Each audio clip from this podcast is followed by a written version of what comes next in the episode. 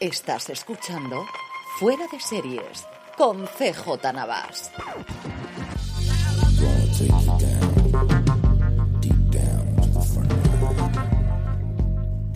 Bienvenidos a Streaming, el programa diario de Fuera de Series en el que un servidor CJ Navas te trae las principales noticias, trailers, estrenos y muchas cosas más del mundo de las series de televisión. Edición del viernes 31 de marzo, terminamos la semana con muchísimas noticias, muchísimo contenido, también con el top 10 de beta series. Antes de que vayamos con todo ello, permitidme recordaros que ya podéis comprar en foradeseries.com barra tienda, la tienda para grandes fans de las series de televisión, nuestra nueva colección Western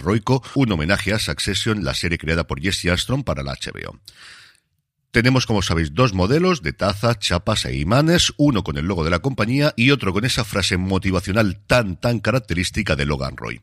Además, para celebrar su lanzamiento, hasta el próximo día 10 de abril tienes un 20% de descuento en toda la colección Western Roico. Pásate por fuera de series.com barra tienda, que seguro que tenemos algo que te gusta. Arrancamos las noticias con nuevos proyectos. Antes digo ayer que no sabíamos nada de posibles nuevas series de Star Trek. Antes nos llega la confirmación de que sí, por fin parece que vamos a tener la serie sobre la flota estelar.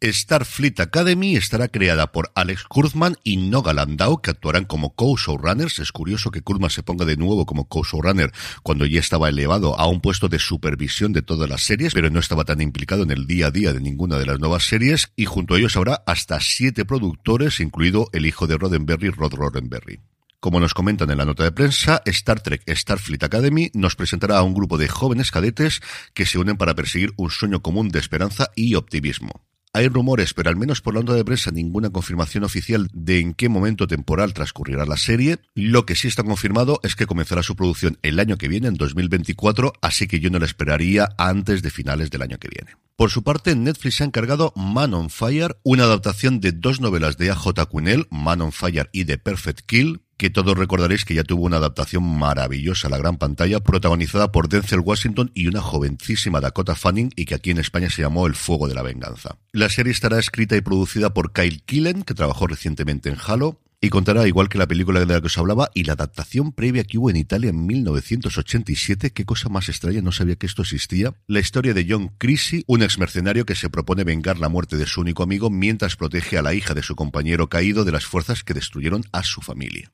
Y por cierto, si la cosa funcionase bien, y yo tengo el palpito de que lo puedo hacer, hay tres novelas más que se pueden adaptar a posteriori. Y por último, Trevor Noah, ahora que ya tiene mucho más tiempo, va a volver a su Sudáfrica natal para presentar la versión sudafricana del LOL, el concurso internacional de Amazon Prime Video, que aquí en España es de las producciones que mejor les ha funcionado a nivel de audiencia. En el apartado de renovaciones y cancelaciones tenemos dos que no están confirmadas, pero sí hay rumores bastante fuertes de que, por un lado, la decimosegunda temporada de Carol Your Enthusiasm del show de Larry David podría ser la última. Si es así, desde luego tiene pinta de ser una decisión de Larry David. HBO siempre había dicho, es cierto que antes de todos los follones de los últimos años, que ellos, mientras David quisiese hacer temporadas, ellos estarían dispuestos a pagarlas, pero como os digo, hay rumores de que esta próxima decimosegunda temporada fuese la última de la que a día de hoy es la serie más longeva de HBO y por otro lado con una entidad mayor que rumor, porque así lo ha dicho uno de los protagonistas de las últimas temporadas, Dan Soder, Billions concluiría con su séptima temporada pendiente de estreno en Showtime. Sabéis que esto no va a acabar con el mundo de Billions, porque es una de las tres franquicias alrededor de las que se quiere montar el futuro de Showtime, junto a Dexter y también esa nueva adaptación de Le Bureau, de Oficina de Infiltrados, ya que no podían utilizar Homeland para hacerlo, que hay en marcha hasta cuatro spin-offs distintos, pero parece que la serie madre concluirá con esta séptima temporada en la que vuelve a incorporarse Damian Lewis. En cuanto a fechas de estreno, Warner Televisión ha confirmado que el próximo 21 de mayo, a partir de las once y media de la noche, se podrá ver en el nuevo canal que sustituye a TNT Nadie sabe nada, el programa de Berto Romero y Andreu Buenafuente, que actualmente solo estaba disponible para los abonados de HBO Max. El domingo 21 habrá doble episodio, a partir de ahí todos los domingos un episodio a las once y media de la noche y eso sí, todos ellos disponibles posteriormente en Warner TV Now. Por su parte, Filmin ha mostrado las primeras imágenes de Terenci, La fabulación infinita, el documental que están preparando con motivo del 20 aniversario de la muerte de Terenci Moix y que se va a retrasar bastante sobre la fecha original que esperaban estrenarlo porque se va a ir a septiembre de este año. Junto a esta confirmación ha mostrado algunas imágenes de la entrevista que van a hacer a Boris Izaguirre, a Colita y a alguno de sus familiares más cercanos, y luego tres fotogramas de una entrevista a Terenzi en blanco y negro con subtítulos que retratan maravillosamente al personaje. Terenzi nos dice, teniendo en cuenta que soy la persona más adorable que conozco, que reúne en mí todos los dones de la naturaleza, que no se puede ser más inteligente, más encantador, más simpático y más mono, pues encuentro que soy muy poco vanidoso. Terenzi, genio y figura, y mira que han pasado 20 años y conforme estaba leyendo esto tenía su voz en la cabeza. Por su parte, Movistar Plus ha aprovechado el preestreno de Rapa en el Festival Crossover de San Sebastián, del que os volveré a hablar un poquito al final del programa, para confirmar que esta segunda temporada se va a estrenar en el mes de junio. El día, pues ya sabéis que esto lo sabremos dentro de un poquito de tiempo. Y de lo que sí sabemos el día, este próximo domingo TCM va a emitir Olive Kitterich, la multipremiada serie de HBO en la primera prueba de emitir series en el canal tradicional de cine del grupo, originalmente Turner y ahora Warner Media Discovery, a la que seguirá en este 2023 tanto Band of Brothers, Hermanos de Sangre, como The Night Of. En el apartado de industria, tres noticias rápidas muy diferentes. Por un lado, en el Reino Unido, por fin el gobierno ha publicado su propuesta de actualización de la ley audiovisual, llevándola al siglo XXI, y que afectaría no solamente a las cadenas tradicionales de la BBC para abajo, sino también a todas las plataformas de streaming. Por otro lado, Apple, que precisamente ayer confirmaba la nueva conferencia de desarrolladores para el próximo mes de junio, estaría trabajando, igual que ya comentamos que lo ha hecho YouTube, para poder emitir hasta cuatro señales de vídeo simultáneamente dentro de su aplicación Apple TV. Es algo como os comento que YouTube ya ha aprobado recientemente con las finales del campeonato universitario de baloncesto en Estados Unidos, que la aplicación de SPN Plus, por ejemplo, ya ofrece a día de hoy y tiene todo el sentido del mundo si Apple cada vez se va haciendo con más derechos, sino si lo que yo espero permite integrar señales de distintas aplicaciones que se pueda ver simultáneamente, por ejemplo, un partido que se esté emitiendo de la Liga Española en SPN y un partido de la Liga Inglesa que esté emitiendo Peacock. Y por último, Series Manía ha dado las cifras de esta última edición y son realmente apabullantes. 600 invitados, 57 series emitidas, 85.500 espectadores, un 20% más que la edición anterior, y la asistencia de 3.800 profesionales de 64 países, representando hasta 1.600 compañías. No sé cómo lo voy a hacer, pero tengo que mirar muy seriamente el ir el año que viene, porque además ya tenemos las fechas confirmadas del 2024. El festival se traslada al marzo, del día 15 al día 22, porque la Semana Santa se adelanta muchísimo el año que viene.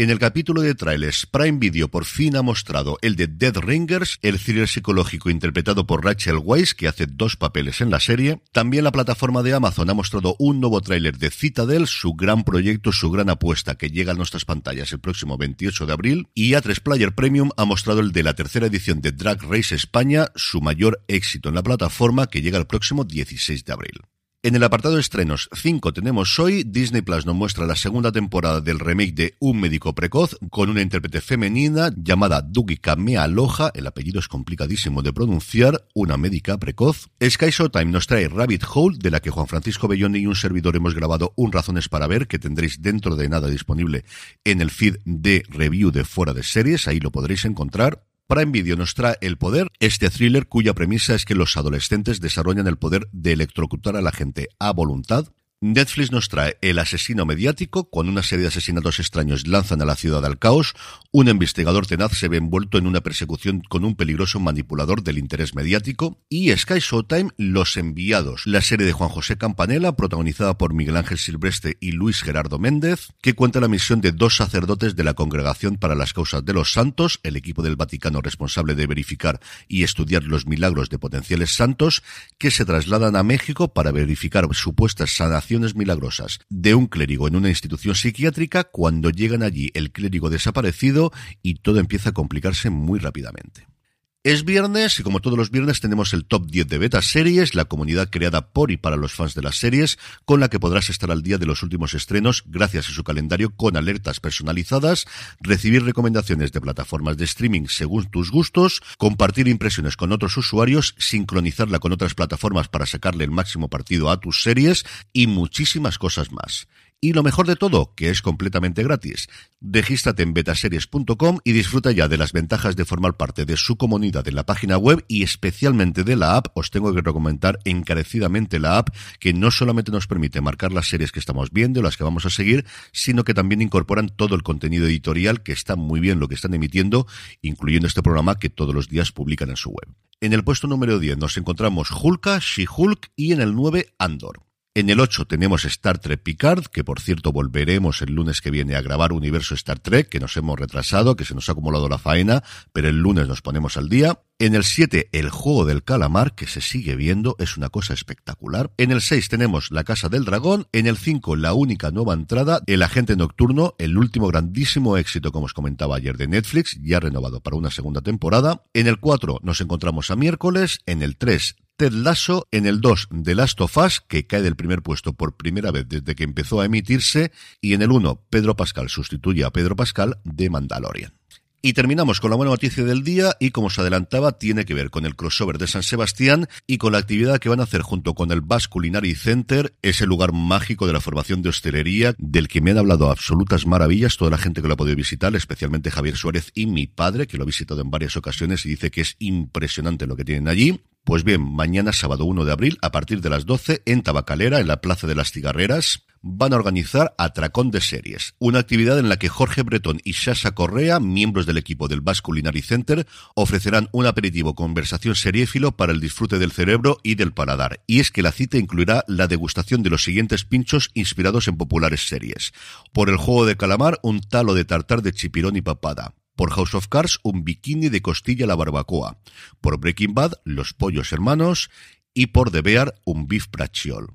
Junto a esto, cerveza, agua, refresco, vino blanco y vino tinto, y yo que estoy mirando los aviones para ver si llego mañana a San Sebastián. Todos aquellos que estéis lejos podréis seguir el evento a través de YouTube, os pondré el enlace en las notas del programa, como también os pondré el del evento en persona, que realmente es el que yo iría, pues ya os digo, que estoy mirando aviones. Y con esto concluimos streaming por hoy y por esta semana, nos queda como siempre el fuera de series del domingo, volvemos el lunes, que tengáis muy buen fin de semana y recordad, tened muchísimo cuidado y fuera. And 124th Street.